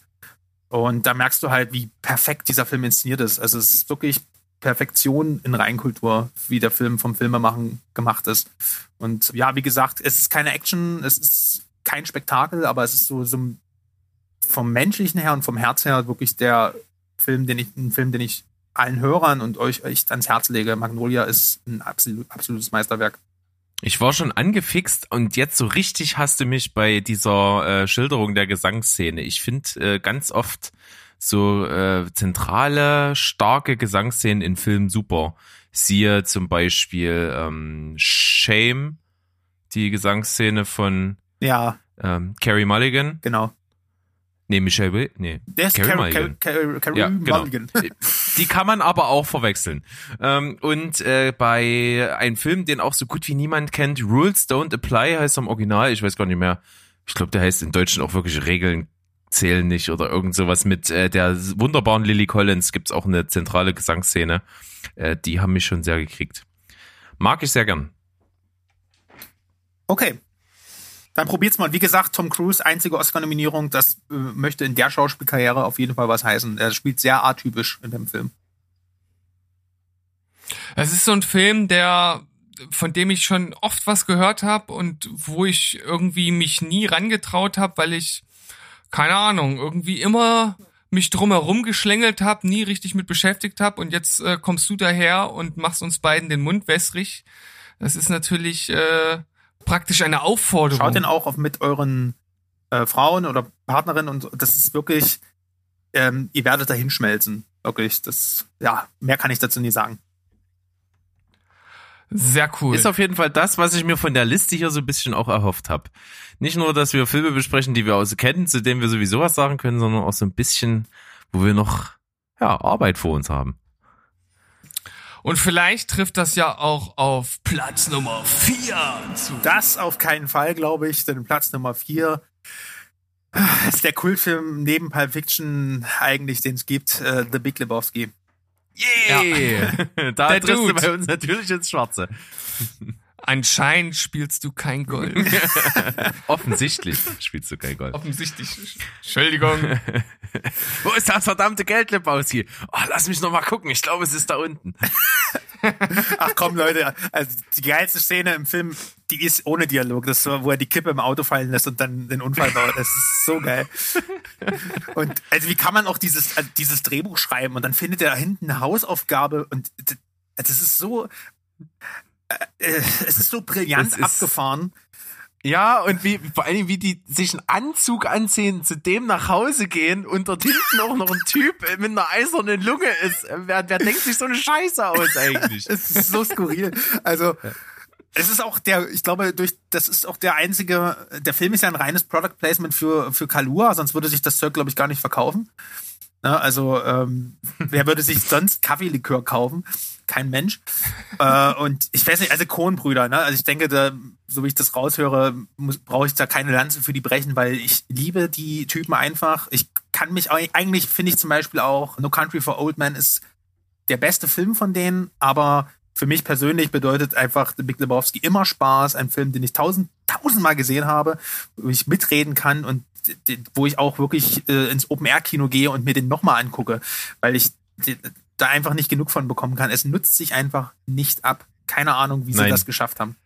Und äh, wir werden sicherlich noch mal eine intensivere Folge im Rahmen unseres Podcastes dazu haben, denn Steven und ich haben vor vielen, vielen Jahren mal mit anderen Freunden von uns teilgenommen an einer ja, äh, an einem Teil oder am empirischen Teil einer Abschlussarbeit, die ein, ein guter Freund von uns gemacht hat. Äh, Der hat also auch an der äh, Filmschule studiert und der hat äh, eine Arbeit geschrieben über Archetypen in Filmen und wir haben an einem Abend oder Na- Nachmittag zwei Filme geschaut. Das eine war eben The Big Lebowski, das andere war The Last Samurai und da ging es halt eben so ein bisschen um die Analyse und wir haben danach auch so Filmdiskussionen gemacht und einfach mal eine Filmdiskussion zu The Big Lebowski kann ich jedem empfehlen. Und wir versuchen das mal zu reproduzieren, wenn wir unseren Kumpel mal irgendwann hier zu Gast haben. Ja. Sehr geil. Ich bin den Coens übrigens auch so dankbar ähm, für äh, erstmal für alle Filme. Ich liebe eigentlich fast alles ausschließlich von denen, aber auch, dass die mein Filmverständnis halt für diese schwarzhumorige und langsam erzählten, abstrusen Stories geöffnet haben. Ich glaube, ohne die würde ich sowas wie Breaking Bad gar nicht so geil finden oder wirklich durch- Better Call Saul oder vor allen Dingen dann noch, was noch viel stärker in diese Cohen-Brüder Genau. äh, äh, Kerbe schlägt. Ja. Also Ich habe da so ein Empfängnis für diesen, für diese Art von Humor entwickelt, durch die, das ist halt ja unvergleichlich. Also ich liebe deren Dialoge und Drehbücher und vor allem deren Ideen. Also das ist abgefahren. Da bin ich absolut bei dir. Ähm, gehört absolut zu meinen Favorites. Ja, da brauche ich nicht mehr zu sagen. Alles, alles Wichtige wurde gesagt. Dann ist doch Platz für äh, Zeit für Platz drei. Oh, wir sind auf dem Treppchen. Ja, das Treppchen. Äh, ich muss mal wieder was Verstorbenes hier reinstreuen. Und zwar ist Platz drei der beste Thriller aller Zeiten. Sieben von David Fincher, 1995. Oh, da hier wird richtig aufgefahren jetzt. Keine, keine Habe ich natürlich auch äh, keine Widerworte habe ich natürlich auch gesehen, ist schon ewig her und das ist tatsächlich so ein Film, äh, bei dem es glaube ich mal wieder Zeit wird für eine Zweitsichtung, weil ich mich natürlich noch an einzelne Schlüsselszenen erinnern kann, aber so insgesamt als Filmerlebnis fehlt mir da doch der der Zusammenhang. Also da muss ich äh, glaube ich einfach noch mal ran, weil obwohl es so lange her ist, immer noch unglaublich beeindruckt bin von dem Film. Aber erzähl uns mal, was äh, dir so an dem Film gefällt. Gefallen ist immer schwierig, weil eigentlich ist der ja dermaßen trostlos und äh, das ist ja verfilmter Pessimismus äh, eigentlich und eine absolute Abrechnung mit der Menschheit. Das finde ich halt auch so faszinierend. Also das ist ja auch, ich glaube, die Stadt wird auch gar nicht genannt und das ist alles in so einem ganz, ganz tristen Grün gehalten. Also da ist mir in dem Film auch das erste Mal Color Grading ein Begriff geworden und was das für, eine, für, einen, für einen Eindruck als, auf dich, für den Zuschauer haben kann. Und ja, was die Schauspieler, Brad Pitt sowieso, also was für ein abgefahrene, wie viel abgefahrene Filme kann man in einem Jahrzehnt eigentlich drehen? Wirklich eine seiner besten Leistungen, gerade in jungen Jahren auch noch. Und Kevin Spacey, der hier wie aus dem Nichts kommt und weil sein Name auch gar nicht auf dem, im Vorspann mit vorkam und dieser Dialog dann zwischen denen im Auto, wo er sich dann als John Doe erklärt, warum er diese Morde begeht und du dann die ganze Zeit denkst, okay, Mann, der hat ja vollkommen recht. Ich, man fühlt sich so schuldig, wenn man diesen Film schaut, dass man auch der Typ ist, der Randgruppen verstößt, der, den es eigentlich gar nicht interessiert, dass die Leute umgebracht werden, weil die ja alle einen dieser sieben Todsünden darstellen, die man sonst eben auch äh, als Mensch verschmäht und bei dem man die, bei dem man sich wegdreht und die, für die man überhaupt gar kein Mitleid empfindet. Und er ist nur sozusagen die gottgegebene Antwort darauf, die eben diesen diese Sünden halt in, in äh, ja in, in, durch durch die Morde einfach instrumentalisiert. Es ist einfach nur boah, packend, wenn ich alleine an die letzte Szene denke. Das ist für mich das beste Filmende aller Zeiten, weil das so ein Beispiel ist auch für Show Don't Tell. Ihr wisst ja, was ich meine wahrscheinlich. Ja.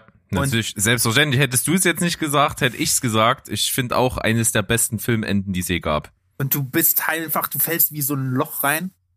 Und äh, dieses pessimistische Outro dann noch von Morgan Freeman. Und ich hatte wirklich nach dem Film Horrorbilder im Kopf von dem, was ich eigentlich gar nicht gesehen habe.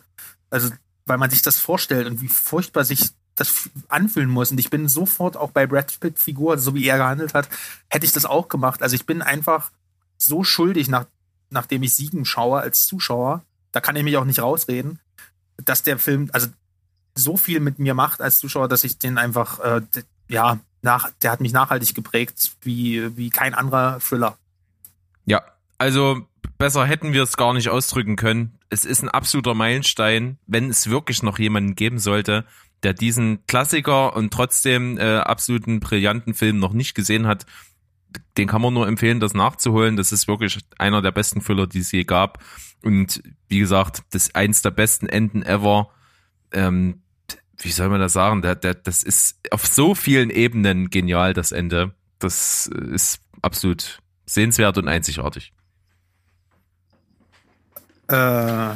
Tja, dann bewegen wir uns mit großen Schritten auf die beiden besten Filme zu, die du uns hier präsentieren wirst. Ja, ich muss. In dem Zusammenhang Platz zwei. Sorry, Platz das musste kommen. Ja, stimmt, das Jingle. Ähm, ich muss an der Stelle noch sagen, bevor ich zu den letzten zwei ähm, Plätzen komme, eine zweite Regel, die ich mir im Vorfeld auferlegt habe, ist natürlich immer nur ein Film eines Regisseurs. Deswegen versuche ich mir persönlich so meine High Note rauszupicken. Sonst wäre übrigens wahrscheinlich auch äh, sehr wahrscheinlich Fight Club in dieser Liste. Das ist halt schon einfach krank, zwischen den beiden Filmen sich äh, entscheiden zu müssen. Aber nur mal so fürs Protokoll und auch rückblickend betrachtet für die Liste. Ja, Platz zwei. Ich mach's kurz. Drive von 2011 von Nicholas Winding Refn. Ein Film, der sich mir erst beim zweiten Mal so richtig eröffnet hat, aber dann so richtig. Ja, äh, also ich habe den damals in einem kleinen Programmkino hier in Dresden gesehen und ähm, war wahrscheinlich auch gut, um den Zugang zu finden. Ich glaube, nebenbei, äh, während man irgendeinen Thriller erwartet, äh, wäre man vielleicht doch, weiß ich nicht, etwas, etwas enttäuscht gewesen. Mich hat er von vornherein gecatcht, weil ich mich eben auf die Leinwand konzentriert habe, zwei Stunden. Und dann macht es auch wirklich Klick und dann kommen die langsamen und wirklich wunderschönen Bilder auch einfach an.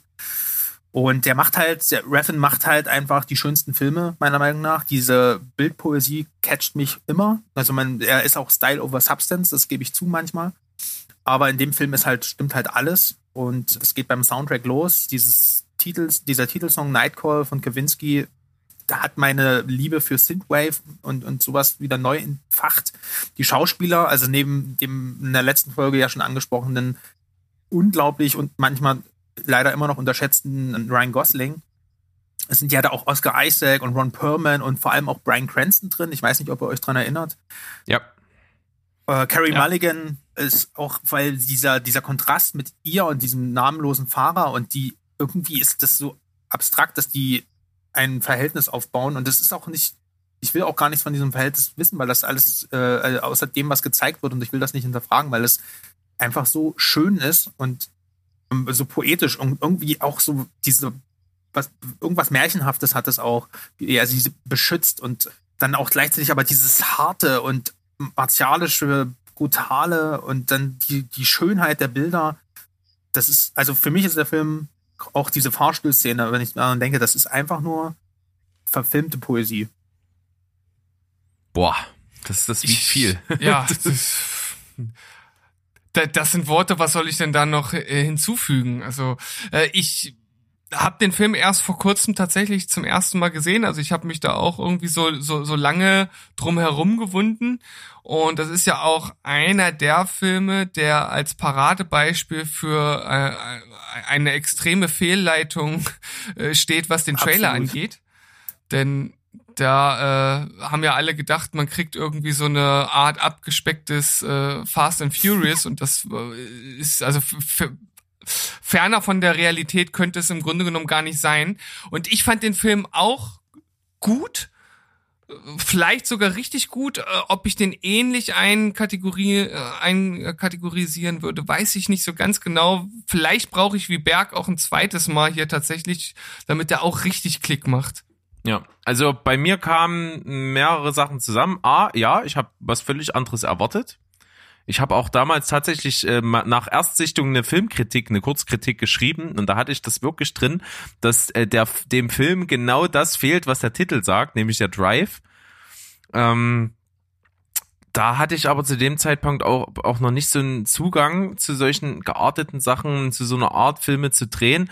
Und ich habe halt überhaupt nicht auf äh, elektronische Musik gestanden.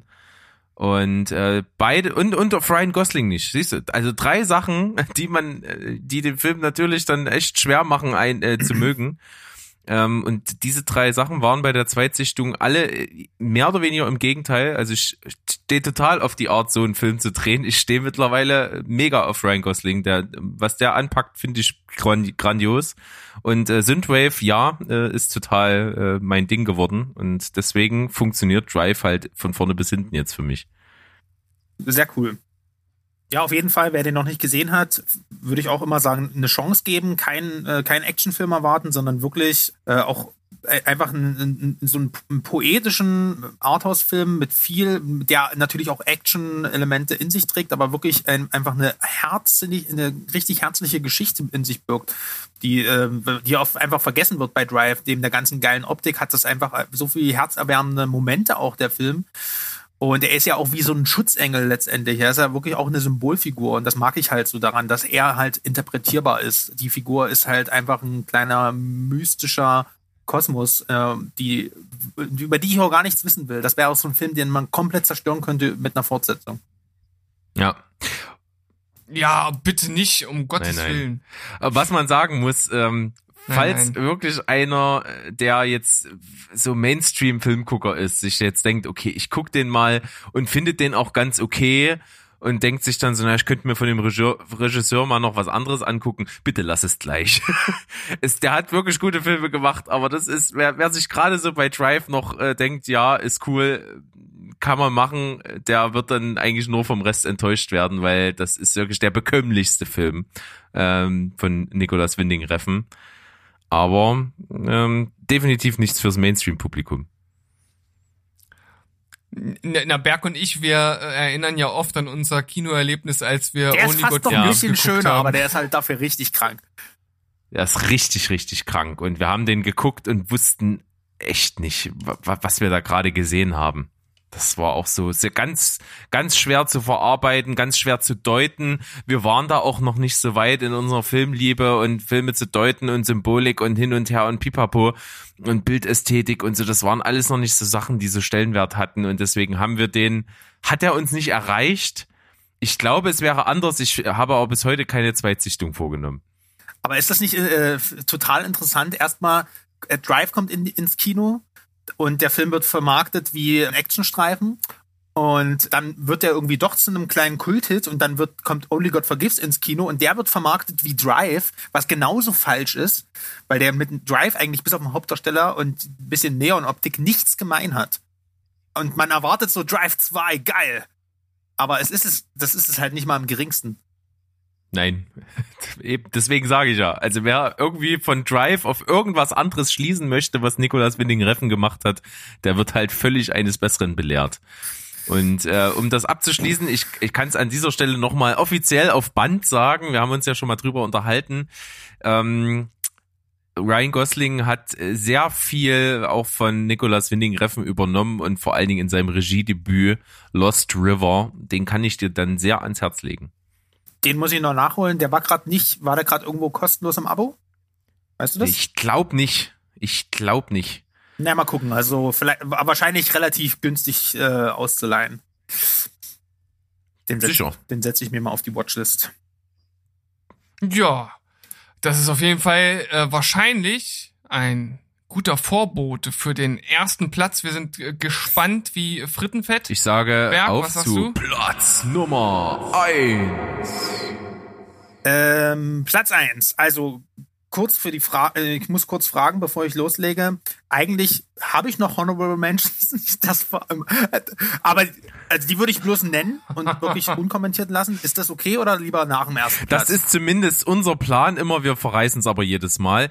Ähm, können wir aber gerne machen. Haben wir kein Problem damit. Und ich möchte, ich, also ich, ich, ich, es kann ja eigentlich, eigentlich kann nur ein Tarantino auf Platz eins sein.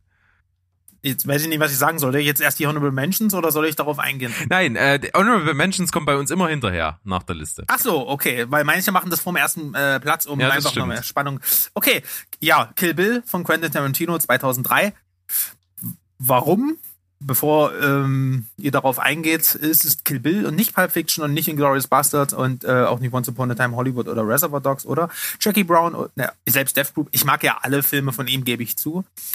Kill Bill ist der Quentin Tarantino-Film, der mich nicht nur am meisten unterhält, sondern den ich auch ähm, emotional am stärksten finde. Von der Geschichte, von der Machart packt er mich, also mit seiner Eröffnungsszene. Zack, Kopfschuss, äh, die Musik. Ähm, Das ist alles so, äh, nicht bloß, da- das ist nicht nur die Quentin Tarantino-Intelligenz, einen Film zu drehen, sondern es ist für mich halt auch letztendlich eine wundervolle Geschichte von der, von Yuma Thurman halt, von Beatrix Kiddo, der Braut, und Bill. Und das, die schaffen das im ersten Teil ja, das ist alles so eindimensional, wie so ein Action-Referenzkino auszusehen. Und das entwickelt sich dann hinten raus zu so einer packenden, zu so einem packenden Beziehungsdrama irgendwie auch, was du zwischen den Zeilen hast. Und trotzdem irgendwie so viele verschiedene Filmgenres in ein episches Quentin Tarantino-Werk zu packen. Ich liebe jeden jeden Shot, jede, ähm, jedes gesprochene Wort, jede Musik, diese Soundtracks von beiden Teilen sind brillant. Es gibt keinen Film, der besser, meiner Meinung nach, Bild und Ton miteinander kombiniert. Erinnert euch sicherlich an die Szene, wo äh, Oren Ishii und ihre Handlanger dort den Gang lang marschieren und das Twisted Nerve kommt. Ja, keine Ahnung, die Plansequenzen sind der Hammer, die Stunts sind der Hammer, die Filmreferenzen sind der Hammer. Der Film hat so viel bewirkt, dass ich mich noch intensiver mit Film beschäftigen möchte.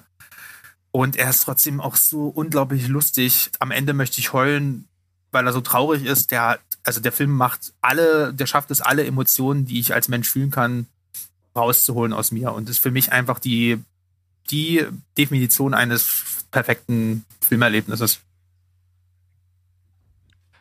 Ja, ich habe eine ganz besondere ähm, Verbindung zu dem Film, besonders zum ersten Teil.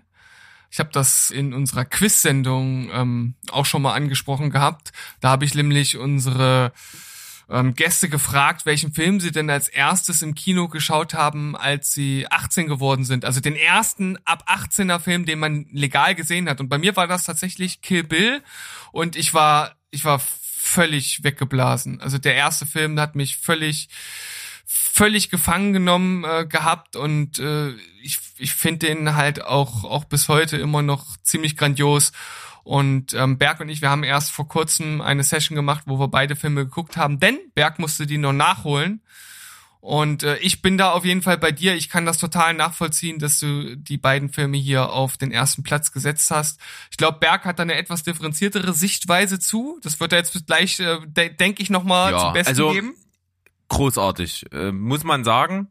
Ich finde es nicht ganz so auf der Ebene, wo ihr euch befindet, aber trotzdem ganz, ganz großes Meisterwerk, gehe ich mit.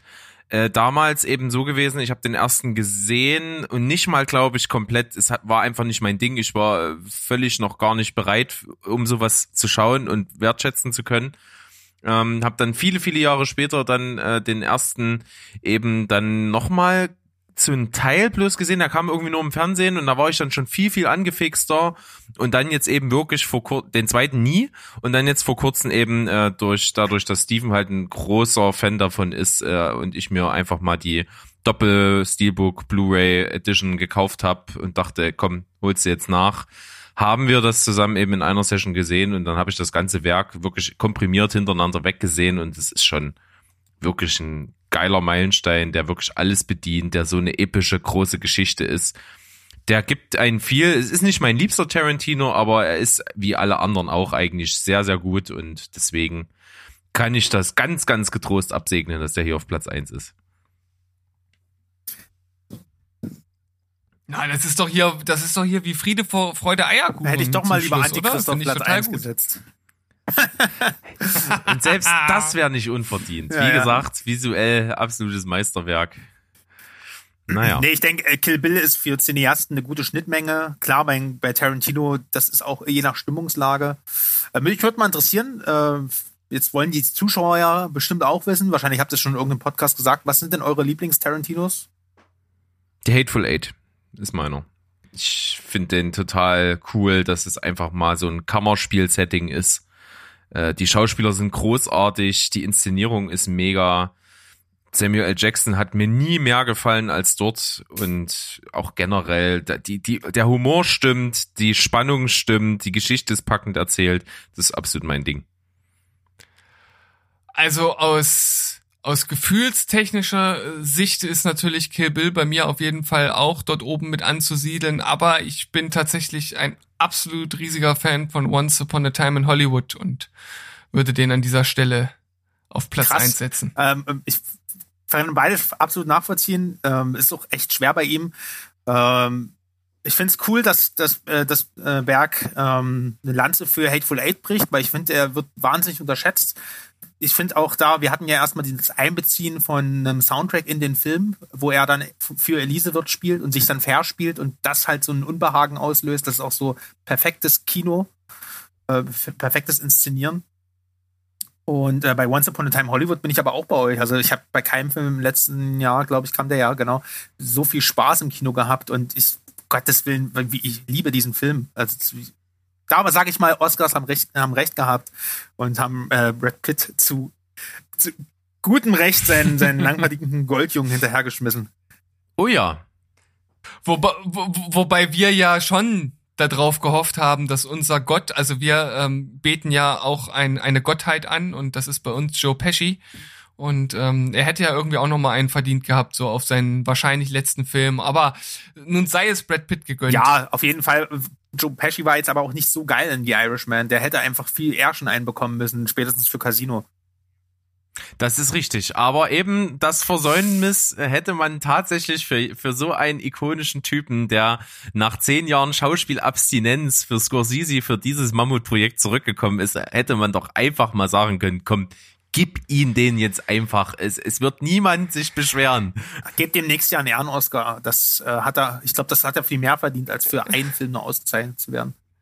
Aber was ist denn ein Ehren-Oscar? Das ist Das ein wär- geworfener das wär ein Kackerhaufen. Kompromiss. Also mal ehrlich, was, was hat denn ein Ehren-Oscar für eine Bedeutung? Das ist, das ist doch schon der Inbegriff von, ach komm, nimm. Also ich würde einen nehmen. Das Ey, aber- ist schön. Aber wisst ihr, was ich auch lustig finde an die Hateful Eight? Das ist so meine Lieblingsanekdote vielleicht noch zum Schluss über Tarantino. Ja, die, die Filmmusik ist ja von Enri Enrio Morricone. Und der zieht sich ja durch alle Tarantino-Filme. Auch Kill Bill ist ja voll mit der Musik von ihm. Und er hat sich ja, er wollte ihn ja schon immer, auch bei Django schon als, äh, als, als, äh, ähm, als Komponisten für ein, äh, der wollte ja mal ein, ein, ein Original-Soundtrack haben von, aber nur von ihm. Und sonst stellt er sich das ja immer selbst zusammen.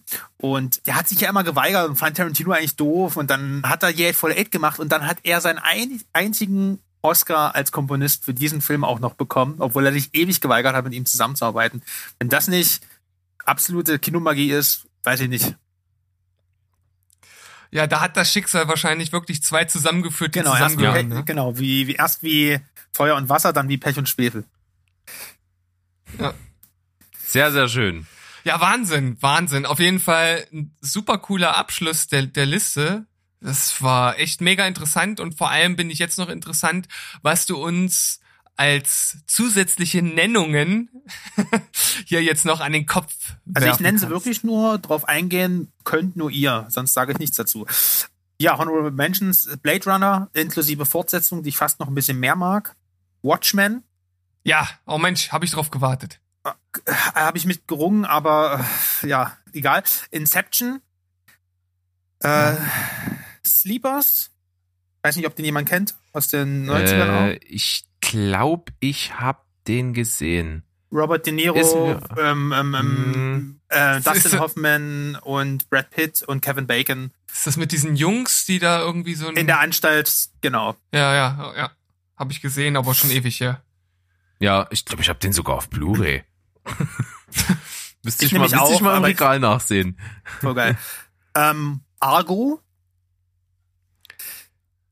Gar nicht so fuck, mein Argo, Ding. Fuck yourself. Ähm, Birdman, Mhm. Ja. John Wick. Sage ich jetzt einfach mal exemplarisch für die Reihe, da kann ich mich nicht entscheiden. Grand Budapest Hotel. Oh ja, ich bin auch ein ganz großer Fan von ähm, Wes Anderson. Her Mhm. Und tatsächlich Joker. Der könnte sogar noch weiter wandern, wenn der ein paar Jahre auf dem Buckel hat. Der Mhm. ist nicht wirklich Fr- Batman-Franchise, deswegen würde ich ihn da jetzt einfach mal rausnehmen. Ja, den haben wir auch unglaublich gefeiert und selbst in diesen Honorable Mentions waren äh, gefühlt 80 Prozent, wo ich auch äh, abnicke, abnicken würde das Ganze. Und bei ja, den und bei die den hätte ich alle begrüßt. und bei den anderen entweder weil ich sie nicht gesehen habe und die einzige Ausnahme, die mir jetzt tatsächlich noch äh, einfällt, ist Grand Budapest Hotel. Habe ich zwar auch nicht gesehen, ich bin aber kein großer Wes Anderson Fan. Deswegen vermute ich, dass selbst wenn ich ihn gesehen hätte, es vielleicht etwas anders sehen würde. Aber das ändert ja nichts daran, dass wir tatsächlich eine unglaublich riesige Übereinstimmung so insgesamt haben, oder? Ja, aber wen überrascht denn das? Wir, wir laden nur Leute mit gutem Geschmack ein, haben selber guten Geschmack, das ist doch all, völlig, das überrascht gar nicht. Aber es ist wunderschön, äh, das passt. Und äh, aufgrund auch dieser Übereinstimmung ähm, habe ich natürlich umso mehr Bock, die zu sehen, die ich ja noch nicht gesehen habe, die ja als Empfehlungen dann tatsächlich gefallen sind. Ja, das würde mich natürlich sehr freuen, wenn ihr da den einen oder anderen nochmal nachholt. Wie gesagt, vor allem Magnolia kann ich euch nur ans Herz legen oder auch hier für Steven nochmal die Zweitsichtung Shutter Island. Hm. Ähm, und mir dann einfach mal sagt, wie ihr die fandet. Ja, gern, klar. Das machen wir auf jeden Fall und vor allem, wenn wir die Filme ja schauen, werden sie ja bei uns im Cinema Couch Kompass äh, besprochen. Da werden immer alle Filme, die wir seit der letzten Folge geschaut haben, näher besprochen. Das heißt, äh, es wird auf jeden Fall in die Welt rausposaunt, wenn es denn soweit ist. Na wunderbar, Genau. dann muss ich ja quasi einschalten. Ja, da bleibt dir nichts anderes übrig. Das ist jetzt Du praktisch. kannst natürlich, das ist jetzt so ein ganz kleiner Lifehack, ja. Es gibt zu den, ähm, wir haben die Skripte zu unseren Folgen größtenteils abgeschafft, aber zu den die zehn Folgen, also wie diese hier und zu den Cinema Couch Kompass Folgen, da gibt's immer noch ein Skript. Kann man auf unserer Homepage einfach unterm Player auf das entsprechende Dokument der Folge klicken und dann hat man schön sauber, säuberlich aufgelistet die Filme, die genannt wurden. Da kannst du halt immer vorher illern, ob einer von dir dabei war und wenn nicht, dann, äh, dann nicht. Das hätte ich mal machen sollen und da hätte ich dann ganz schnell festgestellt, dass ihr keine Star Wars Fans seid und hätte mich noch irgendwie aus der Affäre ziehen können. Ja, nur, nur ist zu spät. Jetzt ist das für immer, für immer auf Band gebannt. Ja, Und- aber das macht gar nichts. Es ist vollkommen in Ordnung. Äh, Star Wars hat natürlich auch irgendwie zu Recht seinen popkulturellen Einschlag und ist nicht mehr wegzudenken und ist auch irgendwo ikonisch, aber eben nicht für uns. Von daher macht das überhaupt nichts. Trotzdem genau das, was ich eigentlich verfolgt habe mit dieser Liste, mit diesem Ansatz, den wir vielleicht in Zukunft auch nochmal eher verfolgen werden, wenn wir Gäste haben. Einfach mal zu gucken, was finden die geil, was würden die wirklich, wenn sie mal die Not haben, zehn Filme auszuwählen was gar nicht so einfach ist, wie du gemerkt hast. Ähm, was würden die bringen? Und das hat mir hier sehr, sehr viel gebracht und das äh, freut mich umso mehr, dass das so geklappt hat. Und von daher ganz, ganz, ganz großen Dank, dass du überhaupt dabei warst, dass du es gemacht hast und dass auch so was Schönes bei rausgekommen ist. Ja, ich habe zu danken, mich, dass ich mich so intensiv für euch nochmal mit dem Thema befassen konnte. Ich habe auch viele Sachen wirklich nochmal gerewatcht äh, und das hat mir unglaublichen Spaß gemacht und habe nochmal viele Sachen für mich selbst äh, Revue passieren lassen können und gleichzeitig auch überlegt, was kann ich euch und vor allem den Zuhörern noch ein bisschen so mitgeben. Von daher, ähm, ja, kann ich, wie gesagt, den Dank nur erwidern und ja, freue mich sehr äh, auf die äh, Veröffentlichung der Folge und ja, für weitere Schandtaten stehe ich jederzeit bereit. Das klingt doch gut. Ja, Steven, was denkst du? Ja, ich muss mich erstmal natürlich deinen Worten anschließen. Ich bin auch äh, sehr dankbar, dass du dabei warst. Das war eine unglaublich aufschlussreiche Folge mit sehr viel Input. Äh, nicht nur für uns, ich hoffe auch für euch dort draußen. Und wenn sich das in Zukunft äh, ergibt, denn ich denke, das hat hier ähm, sehr gut funktioniert. Wer weiß, wird es vielleicht auch noch mal eine weitere Folge mit Sandro geben. So sieht's aus. So, dann Das, sind das wir war jetzt mal ein Cliffhanger. genau. In bester Manier, so funktioniert das auch hier bei uns. Und ähm, wie gesagt, wir freuen uns, wir verabschieden uns an der Stelle und äh, wünschen dir auf jeden Fall noch viele schöne äh, Filmmomente. Die wird es sicherlich zweifelsohne geben. Es kommt immer wieder neuer Stoff. Das ist ja wirklich die Quelle, die nicht mehr versiegt. Man findet immer irgendwie was, was man gucken kann. Und von daher, ähm, ja, brauchen wir gar nicht mehr groß was dazu sagen. Steven, wollen wir wollen wir die Schlussformel bringen? Wir, wir wollen sie bringen, wir werden sie bringen, aber ich, ich würde, ich würde Sandro fragen, möchtest du den zweiten Teil unserer Formel herausposaunen? Weißt du, wie es geht? Nein. Müsste Du musst- habe ich mich jetzt blamiert. Du musst, du musst einfach nur sagen, bleibt spoilerfrei. Ach so. Na dann, nutzt die Quarantäne, schaut viele Filme und bleibt spoilerfrei. Naja, okay. War, war fast witzig, war fast richtig. War so richtig. Äh, weil wir sagen ja eigentlich immer noch Tschüss, ciao und goodbye. Und jetzt du. Bleibt spoilerfrei. Wow. Klasse. So machen wir's. So Bis machen wir's. dahin, vielen Dank und ciao. Ciao.